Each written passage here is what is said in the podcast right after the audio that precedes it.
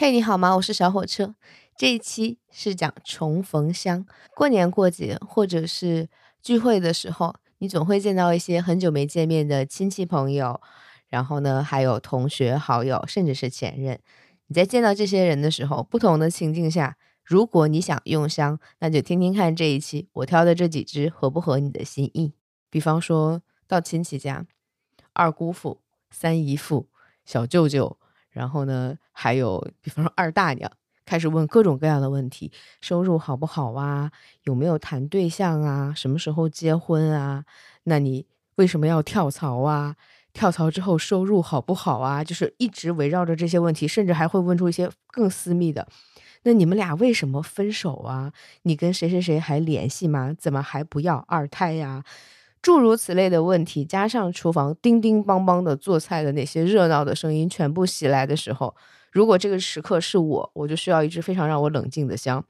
而我那非常机灵的表妹就会说：“姐姐，你今天好好闻，你喷的什么香？”我就会拉着她说：“我们去门外试，要不然就把你知道炒菜的味道给破坏掉了。”或者你有一个很有眼色的表弟拉你说：“走，放炮去。”就是。带你离开那个环境，如果都没有身上的那支香，也可以让你冷静一点。这个时刻，我会选扣一的北国雪松。我没有不喜欢热闹，但是热闹久了真的让人头疼。北国雪松，松树针的味道，同时它还原的还有松树的生长环境。你眼前在喷上皮那一刻，就是一片一望无际的雪原，有凛冽的空气，有干燥的泥土香，还有松针的味道。那一丝丝的甜会掩盖掉泥土带来的那一点土腥味，就是它交缠在一起，是自然柔和且让人清醒的。诸如此类的香，今天一共有五支，配合不同的聚会场景。今天的这五支：欧龙高定县的天境焚香古龙水，梅森马吉拉爵士俱乐部这支又叫爵士酒廊，扣一的仙境花园县北国雪松，T.F. 真华乌木。有些人认识它的时候，它叫乌木沉香。最后一支来历莫恋，我现在几乎天天都会被问这个问题：哪里能买到正品的香水？靠谱的卖家网站以及试香渠道。就两天前，有一个朋友问我说：“为什么我的试管和正装味道不一样啊？我都不知道哪边是假的。”我就问他：“你什么香啊？”T.F. 真华乌木。我说：“你如果你的试管不是原装试管的话，有一个很大的可能性是分装的那一刻。”它的前调就已经产生了变换，它消失掉了一部分，所以你两瓶同时是打开闻的状态下，那一个就是几乎到中调的状态，一个就是前调，它就会产生区别，还真不一定说哪一个是假。最近要买香水的朋友还挺多的，有些是自用，有些是送人嘛。因为节目还没有推出，所以我就只好跟大家讲说，等一等，不要着急，等我两天。是的，Beauty Now 中文站带着自己的年货节来了。香水年货节，朋友们，这就跟爸妈去逛超市准备年货是一样的心情。你会看到平常你很爱的香水正在打折促销跟清仓。Beauty Now 它是一个荷兰的香氛海淘网站，最大的好处就是东西正且便宜，会有各种各样的活动，这个是让人很动心的。然后售后我自己亲身经历过，蛮好的，对方是很为客人着想的。友情提醒一下，如果说你有非常着急用的情况下，请你去选他们家的国内现货那一部分商品，其他的要经历海淘，它可能需要一个周期。这是一支我常用的网站，也是很多香水爱好者嘴里的必网，它叫 Beauty Now 中文站。客服的小姐姐让我去挑一下香的时候，我就问她说：“那我可以挑年货节里面已经在很低价的香吗？”她说：“好吧。”我就挑了五支都在年货节里面的，就本来是没有什么再降低的空间，但是我们可以用券，嗯，我还是多少有一点心眼儿的，对吧？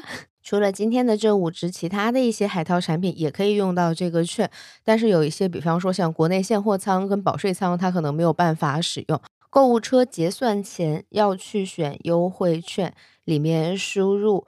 开小火车的专属优惠，写火车的拼音，你就可以看到满四百减三十的券。比方说刚才说的那支我自己很喜欢的北国雪松，来自扣一，它是一百五十毫升啊，很大一瓶。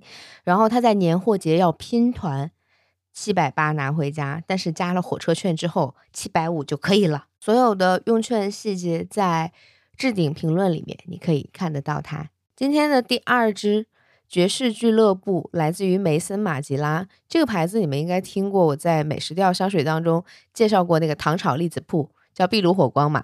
然后爵士俱乐部这一支，如果你跟好友一起去小酌几杯，昏昏暗灯光下面。你是根本分不清楚这个酒香来自于哪里，乱花渐欲迷人眼。这个当中的粉红胡椒一腾上来，带着一丝柠檬的酸爽，是利落干脆的。然后淡淡的那个朗姆酒味道就会一点一点的跑上来。我身边有一个爱做甜品的小伙伴，他就跟我说，我拒绝不了朗姆酒的香气。当朗姆酒的这个味道渐渐熏上来之后。你还会紧跟着闻到一些甜口的烟草香，以及最后腾上来的皮革香气。好多人把这支就是推荐给身边的男孩，说那个呃烟草感、朗姆酒感，然后呢一些温暖的味道。其实我觉得女孩用好合适，它又迷人又酷。梅森马吉拉爵士俱乐部，同学聚会。或者是人多一点的聚会，比方说个个都拖家带口了，十几个人在一起，他跟三五好友的聚会是不一样的。我不知道你们怎么选，我跟最亲近的朋友就是面对面吃饭，然后去喝咖啡聊天。你十几个人在一起，五步开外的人问你说分手了吗？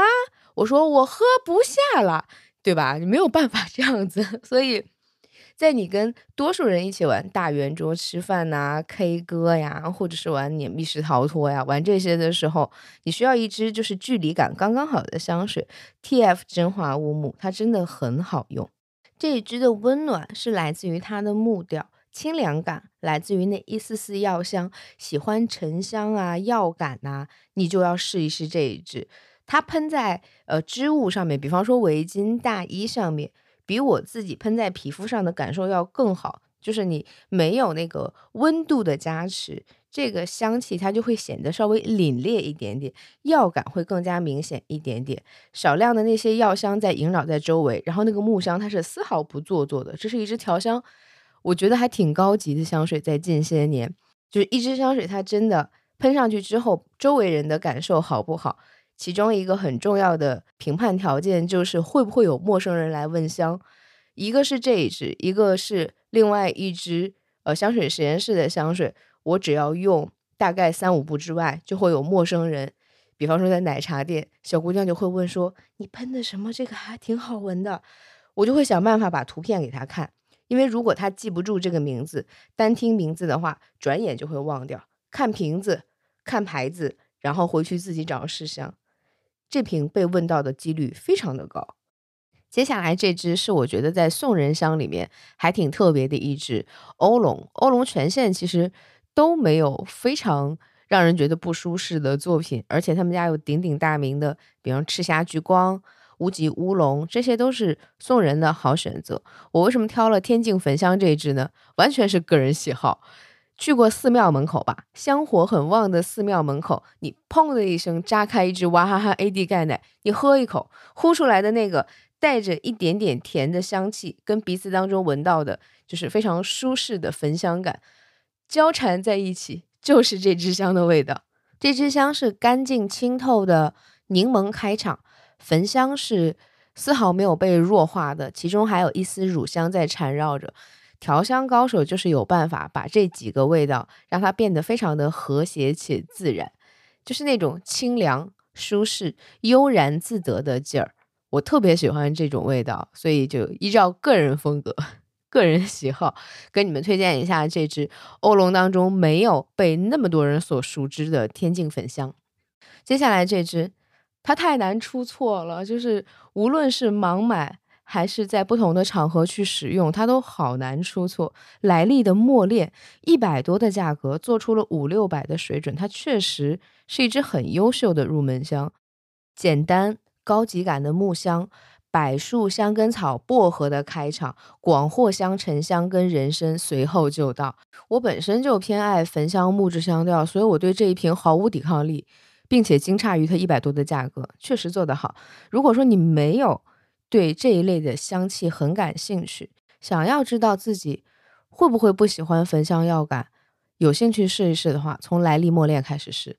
因为朋友们买香，我总劝说一定要试啊，不要盲买啊。但这一支是我跟我朋友讲，你就直接买吧，因为它的试香成本跟本身正装成本，它也不错太多钱了。这次在 Beauty Now 中文站的年货节里面，他用完火车券连一百七都不到。谢谢本期的好朋友 Beauty Now 中文站提供了年货节的好多好香香水，年货节就过得非常的爽。希望你买到正品好价的好香。如果有一些关于香氛的问题想要问我的话，评论区找我就可以啦。懂得不是很多，但是愿意跟你一起交流一下。你不觉得喷香水是一件好快乐的事情吗？这不是什么生活必需品，但是它能带来快乐，也挺厉害的，对吧？今天没有要结束哦，以为我要下班，对不对？看一眼你的进度条，后面有一个小甜饼配香。我很少在节目里边出现一个故事是小甜饼。我之所以爱它，是因为我发现，在我读完一遍之后，我大概过去的一周都在想这个故事，脑海当中会自动出现配香。这是一篇玄幻文哈，小朋友可以退出去了。想要看原著的也退出去，因为一定会涉及剧透的。好，都不走是吧？清晨的时候，有个地方它叫做诸神台，诸是福诛的诛，意思就是神仙你来我这儿，下面有各种结界，你犯了错把你丢下去，你有多高的法力也会废你一身修为的。站在诸神台上面这个人，他叫做武殿下，他姓景，叫景飞荣。他爸爸 是天帝。天帝说要干什么？他跟他爸说：“我已经想清楚了。”然后他双眼绯红，一双广袖被风吹得啦啦作响。这位少年神就站在这个诸神台上。他说：“你不必劝我，我去意已决。你逼我结婚，我就从诸神台跳下去。”他爸说：“我也去意已决，你要跳你就现在跳，你不要挡着其他的神仙。等会儿我们要去大殿述职的。”小太子一下吓傻了，说：“啊，嗯，父王这件事情我们是否还可以再商量一下？”他爸说：“不用劝我，我去意已决呀，你不跳是吧？我找人帮帮你。”然后武殿下开始哭嚎，他在那个诸神台旁边啊，扒着那个台的边缘扒了一整天。一直在哭喊，没有人理他。到最后是怎么办的？他三哥去找他说：“吃饭了，咱走吧。”把他拉上来的。刚讲的这个地方，它是天庭嘛，他就是被龙族掌管的嘛。现在当家的就是刚才那个非常绝情的爹嘛。然后接下来即将要当家的就是刚才在那儿哭的不行的那条小龙，它叫做五殿下。跟天庭对应的地方叫做魔界。魔界里面有一个很特殊的存在，就像是一个罩子，一个穹顶。罩住了某一个区域一样，那个区域里面有很多的恶鬼和凶兽，还有一些蠢蠢欲动的看不出来是什么怪物的，反正他就是被结界罩着。结界外面站着一个人，这个人他不是别人，就是刚才五殿下死活不愿意结婚的人，他叫做楚燕川。楚燕川是在天地初开的时候一位上神，这个神呢，他可能八千多岁吧。刚才那个小龙呢，那个五殿下。呃，四五百岁，大概就是这个样子，有非常大的年龄差。按说是不会有这门姻缘的，但是不知道为什么，就是刚才那个非常厉害的爹说：“那你得跟这位上神结婚。”小龙说：“凭什么呀？我我是老五啊，我前面有那么多人。”他们说：“因为你是独生的小龙，其他的都是孪生的。比方说有哥哥姐姐，他们俩是。”呃，孪生的双胞胎，独生的小龙将来是要接替你的父王，就是再次变成掌管天界的神的，所以你得跟上神结婚，这是他们给他的理由嘛。但他总觉得哪儿怪怪的，他就跑去一棵神树旁边哭。